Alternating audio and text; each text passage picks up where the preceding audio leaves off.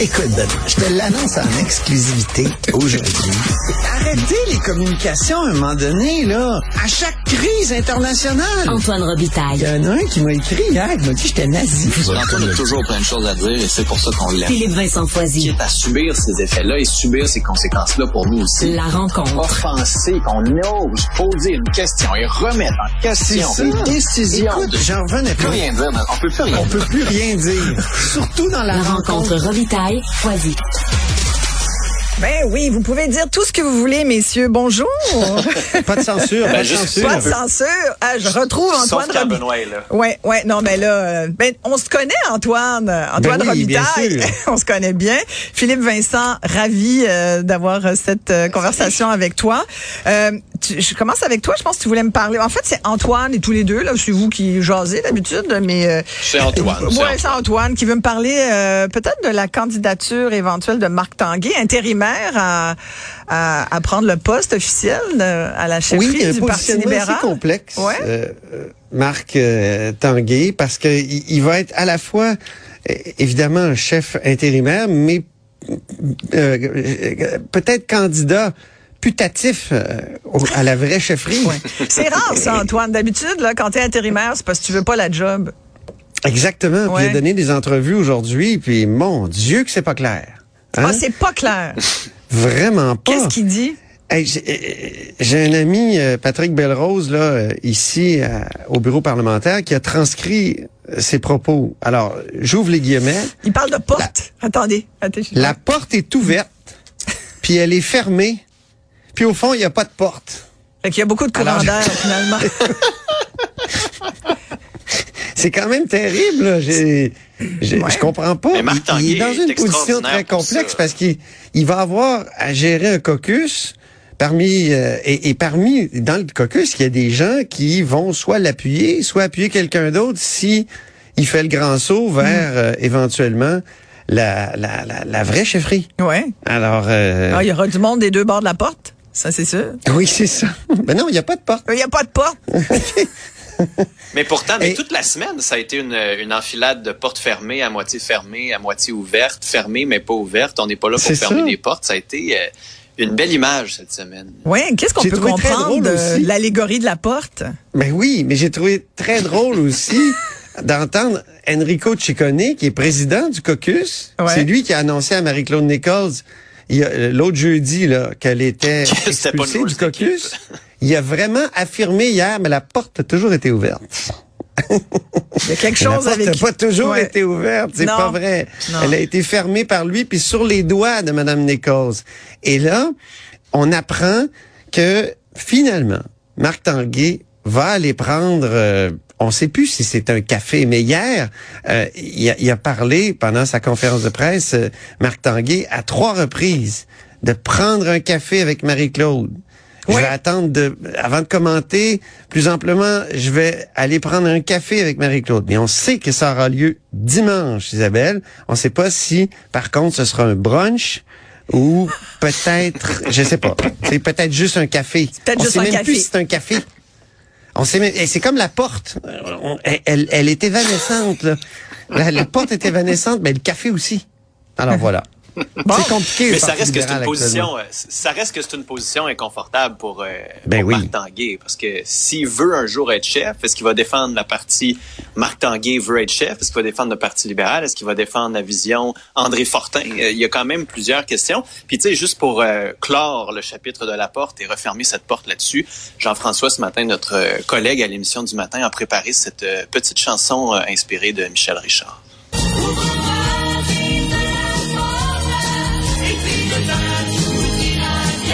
Porte demeure ouverte.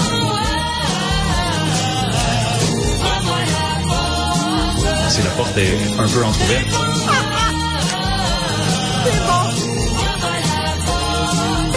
Je suis pas venu ici ce matin pour fermer la porte. Ah, il est pas venu là pour euh, fermer la porte. Non. Il y a garde ouverte, finalement. Mais on la ferme, nous On la ferme, c'est ça, ouais. Ben non, mais, Yeah. non, mais il faut quand même dire, ça sera pas plate, là. Moi, quand je l'ai vu arriver ce matin, euh, ben, en fait, cette semaine, là, dans la foulée du départ de Dominique Anglade, je me suis dit, ah, ça va être amusant, quand même. Parce qu'on connaît son tempérament à Marc Tanguay.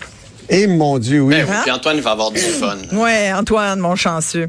Oui, oui. Daniel Smith et la souveraineté de l'Alberta, ben, c'est toujours l'histoire des fameuses compétences euh, Québec-Ottawa en matière de santé. Ben, Québec, Ottawa ou province Ottawa. en Province l'occurrence, Ottawa, parce que là, il y a un front commun solide, euh, l'Alberta, oui. Vas-y, Antoine. Mais, mais écoute, on pensait qu'il y avait une guerre de compétences Québec-Ottawa sur la santé, évidemment.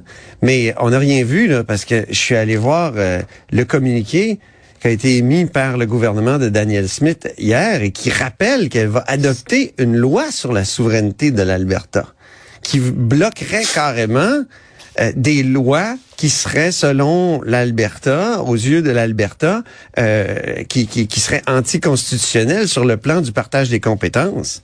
Et puis, c'est de plus en plus détaillé. Tu sais, au début, c'était comme euh, une pétition de principe. On savait pas trop où l'Alberta s'en allait là-dedans. Mais là, elle, elle, elle a montré, là, elle, elle a euh, fait ressortir les gestes principaux qu'elle veut que ses ministres euh, euh, prennent. Et elle a publié les lettres de mandat. Hey, les lettres de mandat, la lettre de mandat à son, euh, à son, à Mark Parson, le Deputy Minister Intergovernmental Relations, là. Éc- Écoute, c'est Mais ça dit quoi? C'est c'est- c'est quoi, c'est par des gestes exemple? de souveraineté. C'est des, tu sais, des gestes de rupture de Pauline Marois là, dans Mm-hmm. le temps. là. C'est presque ça. Hein? Elle dit. Toi, euh, t'essayes-tu de nous montrer la lettre, là? Oui, c'est On ça. le voit pas, C'est- une belle Oh, tentative. ouais. Ouais. C'est cute, mais c'est toi qu'on veut voir. Ouais, c'est ça. Prends des conditions, évidemment, il faut identifier toute négociation avec le gouvernement fédéral où le fédéral essaie de nous, nous imposer des conditions. Et il faut bloquer, il faut poursuivre devant les tribunaux. Euh, Mais il donc, en aussi- gros, c'est un c'est une position dure. Là. Ça veut dire. Et elle rappelle mais- qu'il y a eu un référendum sur la péréquation en Alberta et que ça prend un draft. Il faut, il faut euh, rédiger, parce que je m'excuse, j'ai le texte en anglais. Il faut rédiger une Il est position. là en anglais? Hein? Draft a position paper on a range of options of how the federal government could end the federal equalization program. Parce que le, euh, il, il faudrait que l'Alberta propose au gouvernement fédéral une manière de mettre fin au à la à péréquation. la péréquation. Ça, une- mais ça, c'est un vieux débat d'Alberta qui, qui regarde Mais non, euh, mais- à chaque fois ce que le Québec est- reçoit, ça les met en, ça les met en maudit de voir que, Oui. le, que le Québec reçoit de la péréquation puis qu'ils en ont pas. Là, le- là, bien le plus public- par tête Ouais. de pipe. Ouais. Là, elle a publié un communiqué. là. Le projet de loi n'est pas encore arrivé et la lieutenant-gouverneur de l'Alberta a déjà dit que si elle arrivait avec un projet de loi de la sorte, ça se pourrait qu'elle ne l'adopte même pas et qu'elle ne mais donne ça, une pas son, euh, son feu elle n'a vert. pas, elle a pas Alors la légitimité pour ben, faire ça. là. Non, sauf qu'après ça, est-ce que tu as la légitimité pour dire, comme province, tu as le droit ou non de décider ce qui s'applique à ta province? Mais c'est pas- c'est pas gouvernement lieutenant-gouverneur, c'est au La Cour tribunal. suprême est là. Ouais. Mais c'est au Je vais, juste, je tribunal. vais juste hein. expliquer, moi, ce qui se passe en Alberta. Après ça, euh, oui, ils ont des conseils sur leur constitution. Mais, mais ce que je veux dire, c'est qu'après ça, ce qui est- l'Alberta est en colère surtout pour les enjeux énergétiques, surtout pour les projets du gouvernement Ben fédéral qui veut mettre son nez dans l'approbation de projets énergétiques. Euh, et c'est ça le plus gros problème. Mais la Cour suprême a déjà reconnu, par exemple, que la taxe carbone avait lieu de s'appliquer et c'était correct qu'elle s'applique. Donc, à un moment donné, la limite de l'autonomie des provinces, euh, elle est peut-être moins grande que celle que l'Alberta souhaite avoir. Puis, tu sais, sur, sur la péréquation, il faut rouvrir la Constitution. Fait qu'à un moment donné, s'ils sont prêts, euh, let's go. On recommence une belle ronde de négociations. Antoine et moi, on est prêts, mais je suis pas sûr que Oui, le gouvernement. Je pense pas. Euh, passons. euh, Ben Il oui. y, y a eu un article du Toronto Star euh, qui euh, qui parle de pénurie de médicaments. Euh, en fait, c'est- quoi l'histoire Qui est encore en ligne. Ouais, qui est encore en ligne. Qui est encore en ligne. Je suis allé voir tout à l'heure. c'est l'histoire du Tylenol puis du manque de Tylenol sur les tablettes, c'est ça? La Robitaille. donc le Tylenol, et l'ibuprofène, donc l'Advil. Ouais. Bon, c'est en c'est en grave pénurie ici euh, au Canada, puis ça serait selon Mm-hmm. Toronto Star à cause des emballages bilingues. J'ai lu l'article, c'est pas c'est pas très clair. Appears to be the requirement for bilingual labels le problème, tu sais. Euh, alors euh, et, et là, ça a été complètement nié par Santé Canada qui dit ben non euh, quand, Ça n'a rien à voir si- avec si- ça. Quand c'est un quand c'est un obstacle, euh, on le lève temporairement. Puis de toute façon, les pharmacies au Québec sont capables de s'imprimer des, des des comment dire des, des, des étiquettes Des en étiquettes. français pour les coller sur euh, l'ibuprofène et Je veux dire euh, je veux dire L'acétaminophène, c'est un mot Oui. compliqué, ça. L'acétaminophène. Oui, acétaminophène. Voilà. C'est quand même incroyable comme article qu'on qu'on mette ça sur le dos de, de le dos de, de- du- de- des Mais- exigences de bilinguisme. Il faut voir les commentaires en bas de l'article. Ouh, c'est pas beau. Toronto Star. Mais en même temps, c'est Toronto Star, C'est c'est l'élite torontoise. C'est C'est à ça. cause des maudits francophones que les bons avocats de Toronto peuvent pas être jugés à la Cour suprême. Fait que, tu sais, une autre raison de blâmer les Un francophones pour tous les maux de ce ouais. pays. C'est ça. Mais, C'est ça. ben, Ouais. c'est Moi, ce qui une autre fait- minorité. C'est la seule minorité qu'on peut bâcher. Ce qui m'a fasciné dans l'histoire du Tylenol et de l'acétaminophène et autres Advil, c'est à quel point on semble être dépendant de ça pour la santé de nos enfants. Oui. Moi, ça m'a, c'est ça qui m'a vraiment surprise. Puis je me souviens d'avoir fait des entrevues avec certains médecins qui, qui, euh, qui me disaient qu'avant un certain âge, on devrait même pas en donner à nos enfants. Que c'est, Ah que oui. c'est pas forcément conseillé. Je mets ça avec des bémols parce que c'est une chronique politique et non médicale, mais je me souviens d'avoir Non, déjà non, eu mais- ce genre de conversation. Puis je me disais, moi, je me souviens que comme mère, qui a eu deux, deux enfants, Mhm. j'évitais d'en donner parce que c'est quand même des médicaments. hein. Alors, Ben oui. est-ce qu'on gobe à ce quand point de la des fièvre euh, et depuis des... 48 heures. Non, mais effectivement, Quand ton bébé c'est- fait de la fièvre, tout à fait, il tout à fait. de vivre. Ça a son Quand utilité. un enfant, moi j'en ai, Ouais, j'ai eu, ça a sa grande enfants, utilité, mais ouais. les otites là, ouh, j'avais besoin pour Ouais. ma fille qui faisait des otites à répétition de, elle m'a rappelé. Écoute, j'ai parlé à un médecin, moi, cette semaine. L'autre matin qu'est-ce qu'il disait rouge, euh, Il Ouais. disait, non, mais il disait que la situation en ce moment, il- la dernière fois qu'il a vu une pénurie de médicaments comme ça dans les hôpitaux, c'était en Haïti. Fait que Oh mon Dieu, c'est ça nous fait une belle jambe au Canada. Ouais, effectivement. Euh, et là, parlant de... Bon, il y en a un qui, qui voyage, c'est c'est toi euh, qui voulais me parler de ça? Là, c'est hein? pas moi, mais c'est Justin Trudeau Ouais.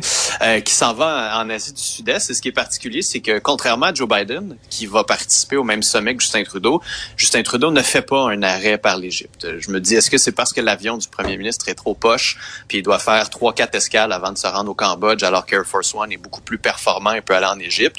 Ou il y a une raison politique pour laquelle Justin Trudeau décide de ne pas aller rejoindre Ouais, une centaine de chefs pas? d'État à la COP? Ben, sincèrement, c'est un peu absurde. là. Stephen Guilbeault, cette semaine, il disait à Mario Dumont, il dit, non, non, mais il y a juste une dizaine de chefs d'État qui sont là.